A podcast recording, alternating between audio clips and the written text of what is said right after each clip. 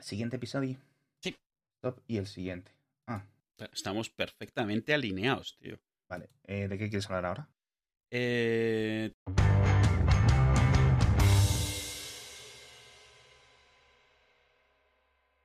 Yo tenía cuenta esta de Electronic Arts, estos de los juegos. La tenía. ¿sabes desde cuándo? Desde que hablamos en un episodio de Spore, ¿te acuerdas del Spore? Sí, que era procedimental, no sé qué, hace más de Ujú. 10 años.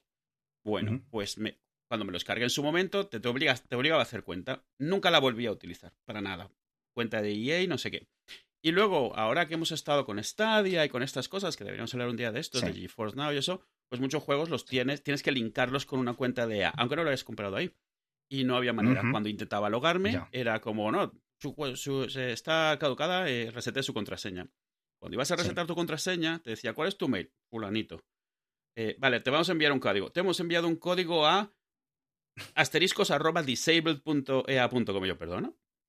O sea, así. Y te pones a ver los, los flujos y no hay manera. Todos los flujos es resete su contraseña. Es como, ya, sí, yo quiero resetarla, pero no me llegan los mails.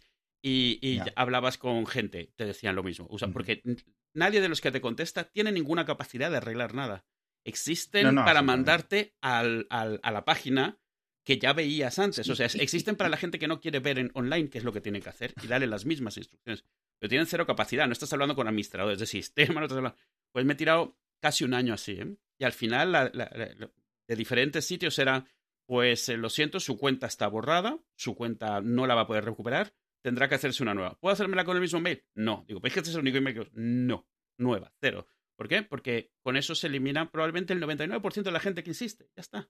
No es un problema. Ya. Así que al final lo que les he metido es una demanda por GDPR. No una demanda, una exigencia. Ah, mira. Así, pum, pum. O sea, como tienen la obligación de tener un contacto de GDPR, muy escondido, escondido, escondidísimo lo tienen. Entonces he puesto ahí, está claro que tenéis un registro con mi mail porque no me dejáis crearlo de nuevo, así que lo tenéis. Yo no puedo cambiar mis datos y esto viola los, el artículo tal de la Unión Europea, no sé qué. tal. Les he puesto todo el, el texto de lo que violaba mm, esto y lo he mandado a la cosa esta. A la hora me llamó el ombudsman de, de, de- de EA, del que se dedica a data privacy. Perdone, tiene usted razón, tiene su mail aquí, tenemos estas opciones, mire, le podemos borrar la cuenta y la crear de nuevo, o se la puedo desbloquear. Yo, pues desbloqueame. Entonces me tengo que validar que usted es usted. Le digo, ¿cómo lo vas a hacer? Esto, esto por mail, ¿eh? Pues le voy a tener que mandar un mail. Yo, ok, ya me lo estás mandando, pero bueno, mándame otro mail. Porque no tenía, es una cuenta tan vieja que no tenía móvil asociado, no tenía mail secundario, Claro. no tenía nada de, de de dos factores. Así que Sí. me mandó un mail diciendo, le voy a mandar un mail ahora, el siguiente mail, le estoy mandando este mail para que me confirme, te confirmo que soy yo. Sí. E inmediatamente me llega un código de resetar contraseña ¿Eh? y mi cuenta funciona. La estoy usando ahora con los juegos de Star Wars que me traje de Stadia y que necesitaban cuenta Sí. de EA para poder utilizarlos. Y es como, de verdad, esto es lo que hay que hacer. Hay que tirar de, de- de la GDPR, de la obligación que tienen si trabajan en Europa de tener una persona que conteste los reclamos. Es como, es absurdo. O sea, el tiempo de este tío tiene que costar mucho más de lo que sea que yo, que yo amerito. Todo por no poner una forma en la que recupere su cuenta. Porque es más fácil no lidiar con eso y decirle a la gente que se saque otro mail y se saque otra cuenta porque quién sabe qué Ya. problema tiene con su cuenta y no queremos tener que resolverlo. Es, es un jugador. ¿Qué, qué va a importar? Y te dicen que si tienes compras hechas, yo solo tenía lo de Sport, que las pierdes, que ya está. No, no, bueno, eso ya es una batalla completamente perdida, lo de las cuentas, eh, perdón, lo de las compras digitales. Sí. Yo precisamente- No tienes nada, no tienes nada. Por añadir a esto, mi correo electrónico, que es arroba barredo.es. eh, por una parte, me da más seguridad que tener el típico Gmail, Claro. ¿no? Porque nunca sabes cuándo va a ocurrir. Y aunque la trastienda del arroba barredo.es es Google, es decir, Claro. estoy dentro de las cuentas para empresas, que ahí tienes un poco más de seguridad, pero en algún caso de que deje de funcionar o me bloqueen o lo que sea, puedo apuntar ese dominio a otro sitio y seguir recibiendo los correos. Sí. O sea, es que imagínate si a día de hoy me quitan el arroba Gmail, ¿sabes? El- la, mi dirección de hace 15 años de, de Gmail y dependo de ella. O sea, se me jode la vida. No tienen que quitártelo. Pueden avisarte que a partir de enero cuesta 50 euros al mes. Y tú lo usas para todo.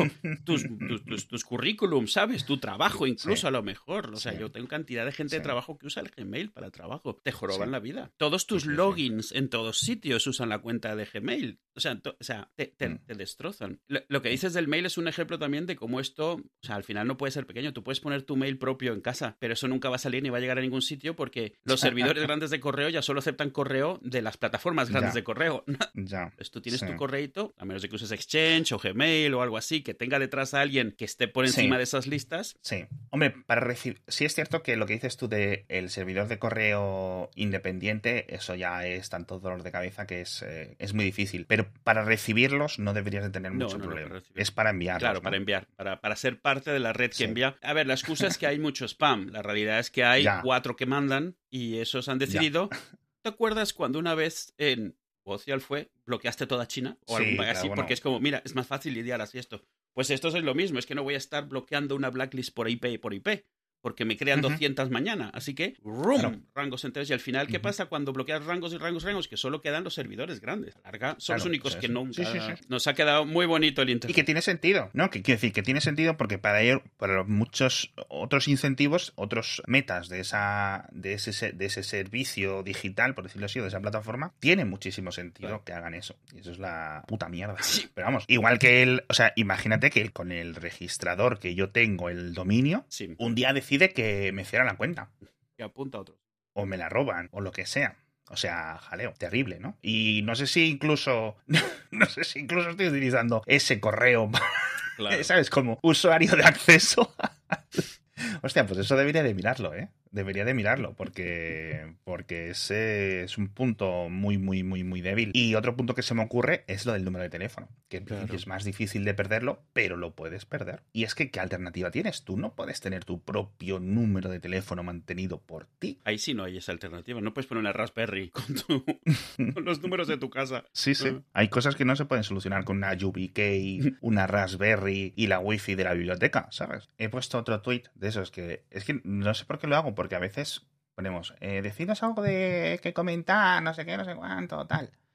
Y nos dan demasiados eh, temas o cosas que ya hemos tratado, o demasiado volumen, o mm, vaciles directamente. Sí, vaciles mucho. Y en esta ocasión solo, solo hemos tenido, no hemos tenido mucho vacile, pero es que tampoco hemos tenido mucha respuesta. Yo creo que es un poco lo que decíamos en el anterior episodio, que los tweets no los veía nadie. A ver, un poco de contexto. Lo has mandado media hora antes de empezar a grabar. ¿eh? Dos horas. Sí. Así. Vale, te lo dejo. Es normal también, no hombre, somos... se lo han visto 400 personas, hombre. Eh, temas que nos han dicho. Eh, Esteban Zamora, hablad de la serie de ciencia ficción de El Inquilino de Antena 3. Esto casi que esta, mejor. esta era la de que- realidad aumentada, esa, ¿no? La que tenía el, el- el muñeco de hecho en ordenador ahí interactuando con humanos malamente, ¿no? Sí, a ver, joder, es que esto sería. Hostia, del 2004. Hostia, pensé que era del 94, ¿eh? Ah.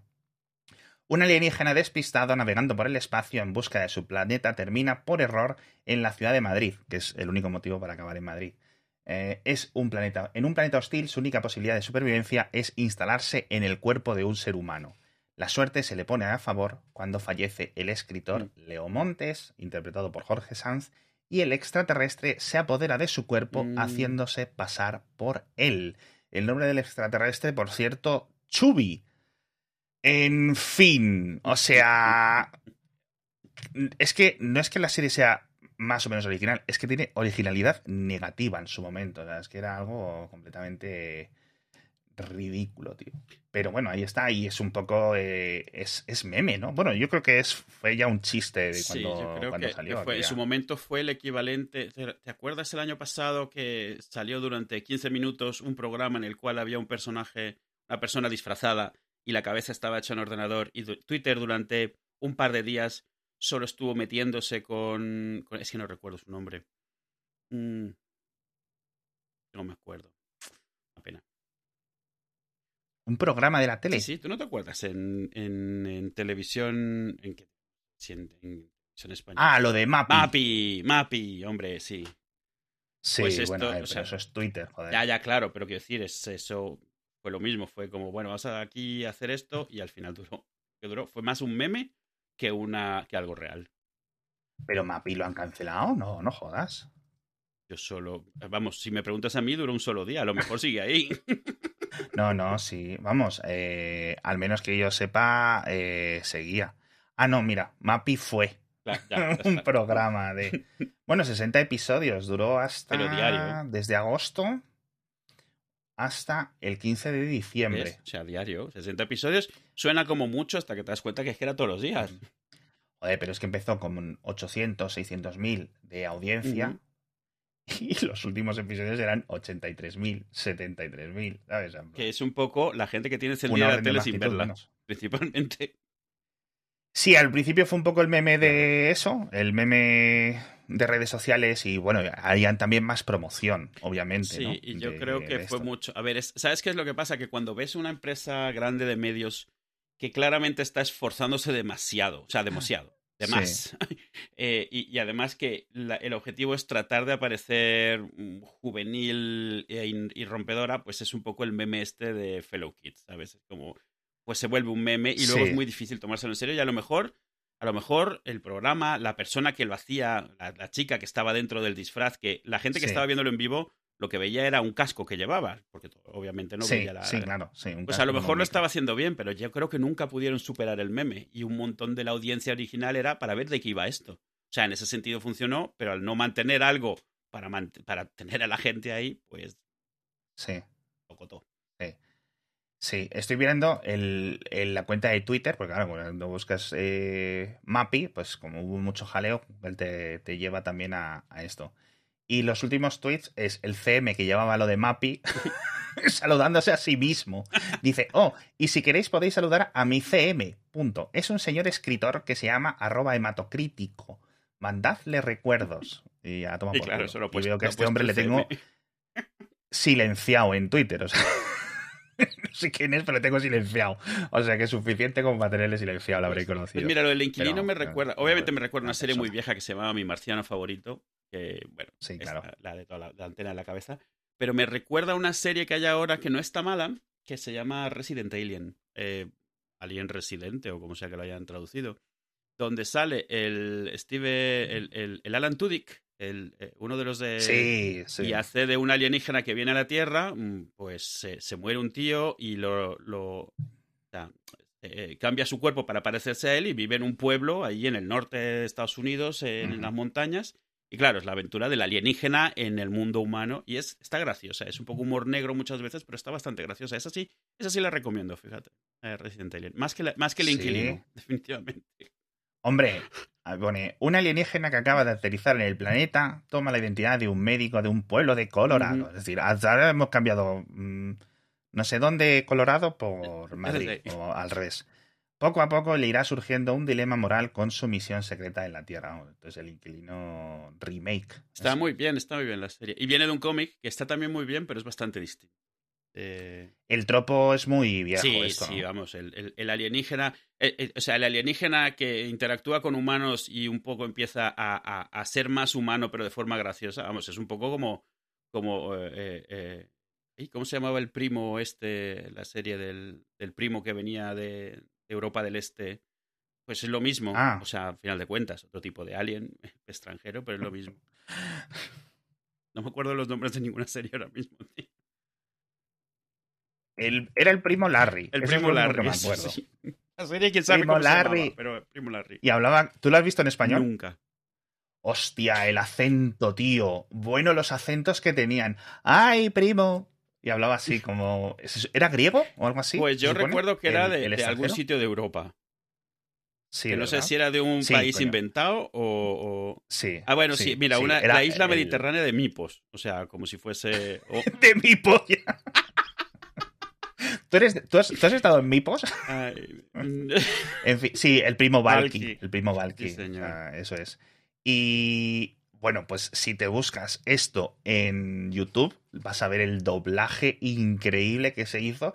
Que yo imagino que en Estados Unidos hoy sería hiperconsiderado racista, pero es que. Te lo juro, o sea, es que el doblaje era. O sea, la voz que ponía el, el propio actor del Valky, que. La verdad que. el no- Bronson Pinchot. es que este fue muy famoso durante 10 minutos. O sea, salía en todo y luego dejó de salir completamente. Joder. Sí, este, este, vamos, en su momento lo veías en todos sitios y claro, esta serie fue Perfect Strangers, se llama, Perfectos Desconocidos. Y la tradujeron como primos lejanos.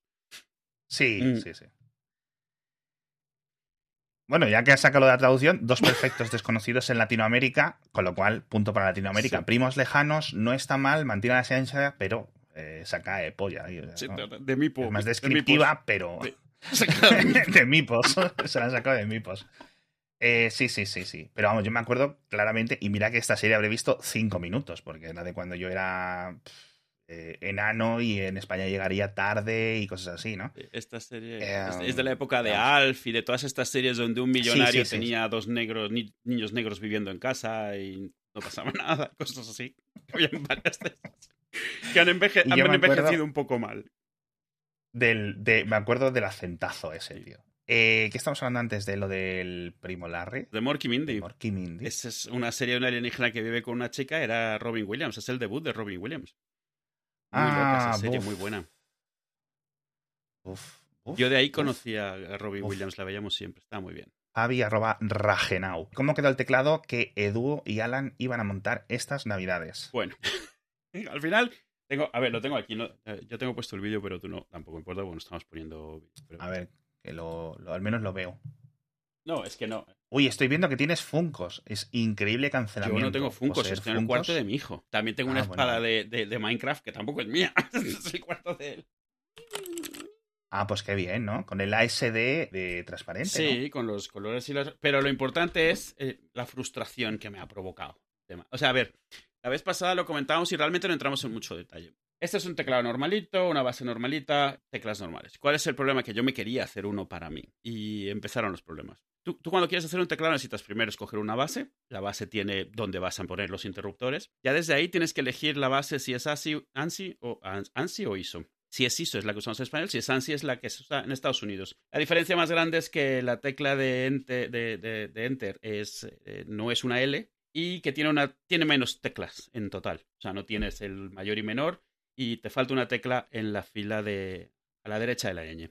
El problema es que el layout, o sea, cómo se distribuyen las teclas en ISO o en ANSI, es distinto. Entonces, si tú quieres practicar o, o escribir intercambiablemente entre tu portátil, que es ISO, y tu teclado, que es eh, eh, otra cosa, lo ideal es que sea ISO también, Ah, porque en cuanto sales del alfabeto, todas las teclas están en distintos sitios, la arroba, el punto y coma, el no sé qué. Ya, pero bueno, esto es un problema específico de, de portátil, ¿no? de portátil o de si trabajas en un sitio cuyo teclado te lo dan y no lo eliges tú. Entonces en casa tienes el que quieres, pero en la oficina a lo mejor tienes el que tienes o llevas el tuyo. O en casa usas el tuyo, pero en la oficina tienes que usar los que hay allí si quieres usar un teclado grande. Y obviamente es un problema de portátil en el sentido de que el portátil no tienes mucha flexibilidad, viene con lo que viene. Entonces busca ISO. Encontrar ISO es súper complicado porque el mundo de los teclados mecánicos es simultáneamente súper extenso y súper reducido. Súper extenso en el que hay un montón de gente haciendo carcasas, teclas, no sé qué, y súper reducido en que todo se está haciendo para Estados Unidos. Es cierto que hay para algunas otras cosas, pero la mayoría de fabricantes no se rompen la cabeza y casi todo lo hacen para, para ANSI. Porque es donde existe el mayor mercado, son los que generan los memes y el hype, con lo cual todo el mundo termina comprando eso.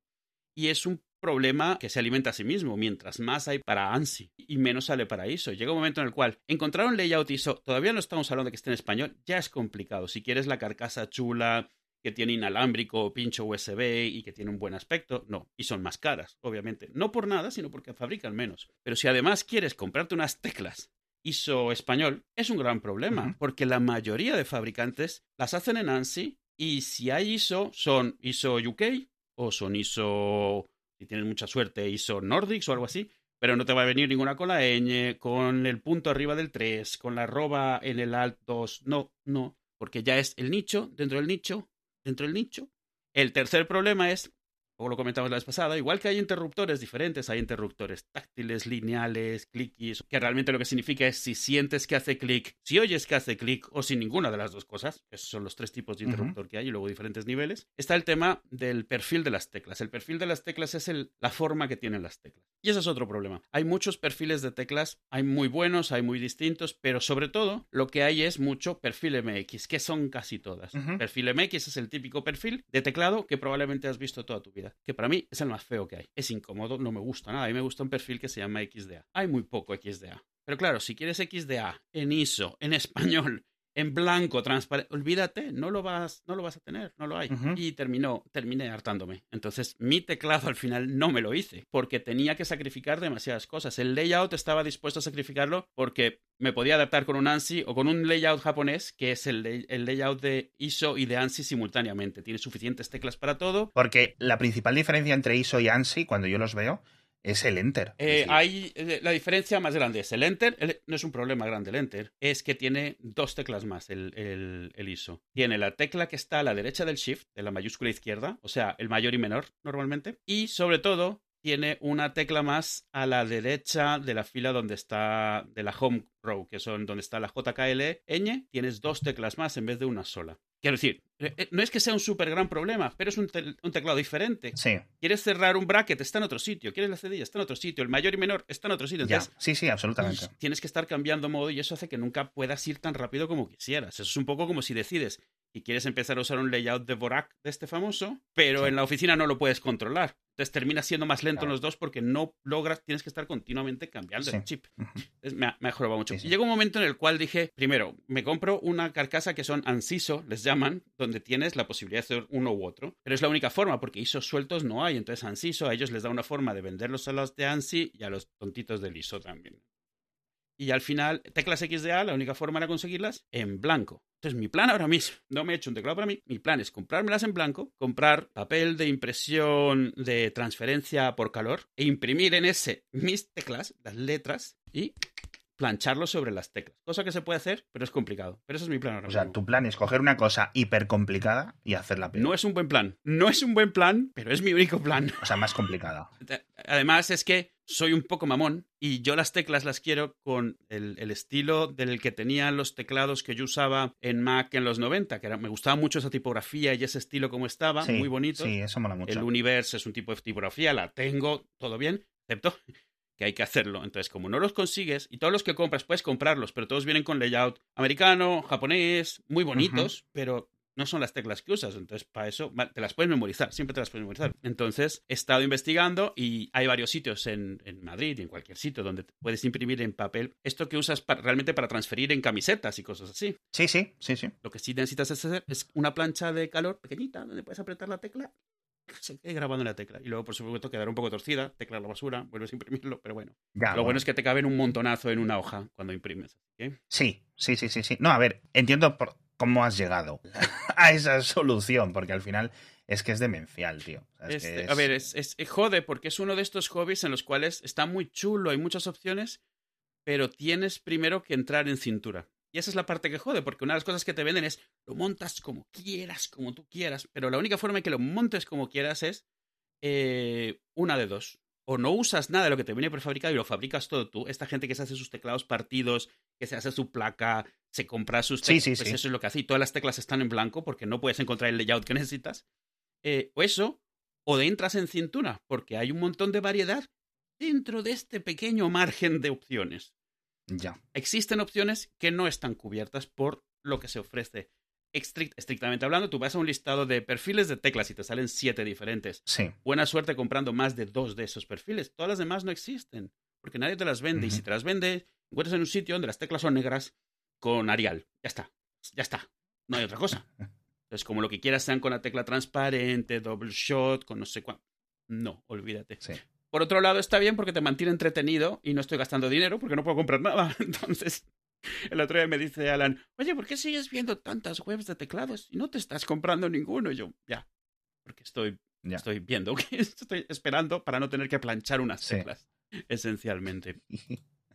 Sí, no, eh, eh, yo este, estas navidades no, después. Eh, bueno, aquí hemos comentado lo de mis teclados míticos, estos Logitech C760 que ya ni se fabrican ni nada. Por suerte tengo dos, porque mi hermano también luego se compró otro, se fue a Rusia, se lo dejó aquí y para mí. Entonces, eh, tengo dos, dos, pero ya están empezando a, a fallar. Al final, joder, han sido 15 años de teclado, ¿no? Claro. En un momento empezaron a fallar, se queda... Eh, lo que me suele pasar es que estoy escribiendo y de repente el ulti- la última tecla que le ha llegado decide repetirla durante X segundos. Ya. Me toca los huevos, porque a lo mejor, oye, estás programando, estás escribiendo Sí, no te das cuenta. eh, en un chat o no sé qué, y, y empieza a... brrr, Y ¿sabes? si no te das cuenta, pones dos cosas, luego dos horas para el debuguear hasta que encuentres dónde ha escrito dos veces algo. En el No, más, a ver, eso, pues, pero como te sale ah, ¿sabes? Sueles verlo más o menos, ¿no? Pero, pero sí que es, eh, bueno, pues algo que no es, no es bonito. Entonces me dio por mirar y, y la... Pues me enfrenté a este debate que has contado tú de decir, bueno, pues o sea, es que no hay nada en QWERTY ISO español, que es el que todo el mundo conocemos. Es decir, cuando la gente dice, yo quiero un teclado normal, Sí, exacto. pues yo tardé como dos horas o tres en intentar averiguar cuáles de las palabras raras que usaba esta gente en los foros teclado significaba teclado normal, ¿no? Mi conclusión fue diferente a la tuya. Mi conclusión fue en plan, mira, te adaptas a uno a- te, adopta- te adaptas al ANSI estadounidense, pierdes la ñ y, o lo que sea y te, y te remapeas las neuronas para saber dónde están los corchetes Sí. y la arroba y el símbolo del euro y ya está. Y la ñ ya verás cómo la montas. Decidí comprarme un Keychron, que se supone que es un buen fabricante, Y Cron es muy buen fabricante. un Keychron C2, que la gente no se emocione, no me gastaría nunca dinero en estas cosas. Y cuando lo compro, en uno de los pocos sitios que quedaban, eh, me mandan un mail después de haberme cobrado diciendo que ya no quedaba stock. Y yo, ah, ok, perfecto. Me devolvieron el dinero sin problema. Pero vamos, que este teclado lo encontré luego unas semanas después porque seguí obsesionado eh, con, con el Chismin. Y nada, parece que simplemente ya es un modelo que no, a fabricar más, etcétera. Y luego otros Sí. que me gustaban dentro de la marca, pues era eso, 230 euros. Que te digo. Incluso Keychron. Keychron es una marca que hace muchísimos teclados y muchísimas teclas. Incluso ellos, las opciones que tienen en layout español, deja tu ISO en layout en español, son muy poquitas porque es que no les salen. Mm. Esto se alimenta a sí mismo, lo habíamos Sí, sí, sí. lo había dicho antes, a- mientras más te compres eso, menos interés tienes en sacar para los cuatro frikis, que además se van a quejar porque algo no les va a gustar también, seguro.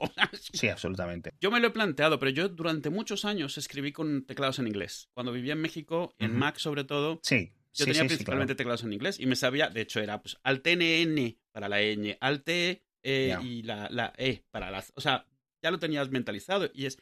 No es un problema, pero yo no trabajaba entonces con portátil, tenía un ordenador de sobremesa y tenía uno solo y era el que trabajaba. Entonces, no pasaba nada. El problema es cuando empiezas a cambiar. Ahora con trabajo remoto que no es 100%, pues yo hay días que voy a la oficina, hay días que estoy en casa y el setup que tengo en casa no es el que tengo en la oficina. Y, y si en los Sí. dos uso un teclado externo, pues el de casa será como...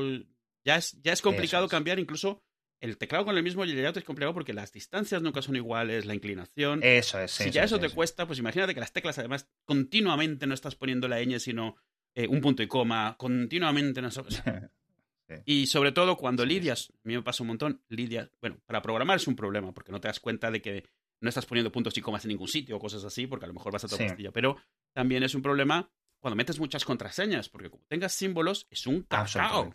Entonces yo tengo a veces eso, pues, o sea, gente, no- nos pasa mucho porque hay mucha gente que no se da cuenta de que hay atajos para cambiar el layout del teclado en Windows, por ejemplo, o en Mac. Entonces viene, no, pues, no funciona a mí. Y ves la contraseña y es que está poniendo, lo cambió americano, pues es exactamente lo mismo que te pasa. O sea, Windows espacio, es amigos. Windows espacio, Win- sí. Tecla Windows espacio. Y, y en Mac era control alt espacio, o sea, pero que la gente no sabe que existen esos atajos y eso es fácil. Pero le dan sin querer, claro. Le dan sin querer. Y, y que vienen activados por defecto. Y sobre todo mucha gente no sabe ni siquiera que tiene dos idiomas dados de alta. Si te instalaron un Windows en inglés y luego le es. dijeron quiero que esté en español, se Eh. quedan los dos ahí. Sí, sí, sí, sí, sí, sí. Entonces, bueno. Sí, yo todo esto empezó, aparte de- del interés este, porque mi hermano eh, en, en Navidades me dijo, te he dejado ahí el teclado Logitech este, que tenía uno de estos de Pro Gamer, Ujú. súper chulo, eh, retroiluminado, súper guay, 100%, es decir, 100 es, o 100% es que tiene todas las teclas, incluyendo no solo la parte numérica, sino completa. Eh, 100% es el teclado grande de toda la vida de ordenador viejo. O sea, Sí. el grande. Y con, con esa, es- esa parte intermedia entre el numérico y donde están las teclas principales, ¿no? Con los cursores separados, el prt, El el el y todas estas teclas. Altgr. Todas Todo eso, me, me- claro, e- este Logitech es tan finito, es tan poco elevado, Sí. que pasar a ese Logitech me decía, pero coño, es que me duelen las muñecas. Sí. O sea, simplemente de escribir. Y claro, al ser mecánico, en vez de estos de membranas, además una membrana bastante sencilla como tiene este Logitech, Bueno, claro, los dos son Logitech. El, el mío antiguo y el, y el de mi hermano, que también es antiguillo, pero es, es muy bueno y aún no aguantaba bien. Y lo estuve intentando usar un tiempo y nada, un jaleo, porque no me queda. O sea, al final, después de como una semana o dos, acabé acostumbrándome a lo de los, ¿sabes? Los corchetes, el euro, el hace, la tilde de la ñ, dónde cojones están las cosas. Una vez lo interiorizas es memoria muscular, no lo, no lo piensas, claro. Entonces, incluso para programar me venía bien porque como que iba teniendo que pensarlo, entonces mi cerebro mm. no iba acelerándose a la siguiente cosa, sino que iba como puntito a puntito, ¿no? Y en ese sentido, ok, perfecto, te puedes acostumbrar, tardas un mes o lo que sea en hacerlo, en hacerlo bien.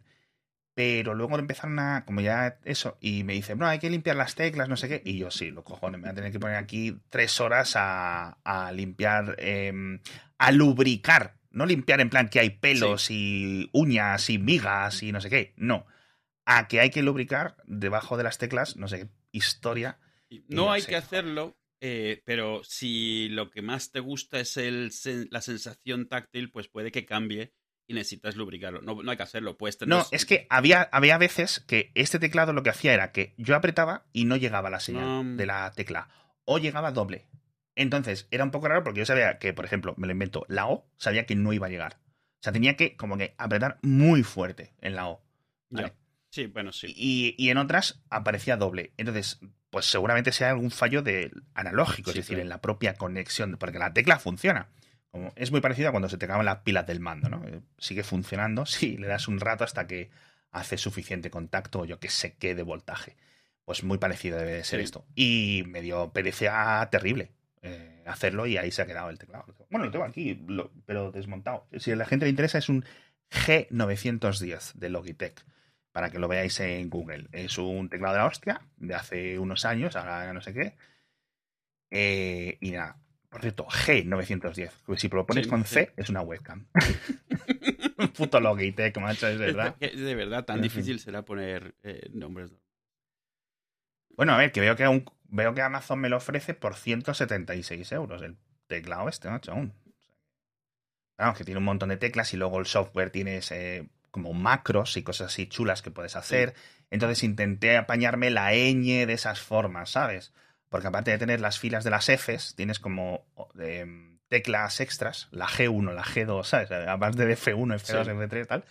Eh, y entonces dije, vale, pues configuro la G1 para que me escriba la ñ, la no sé qué, ¿sabes?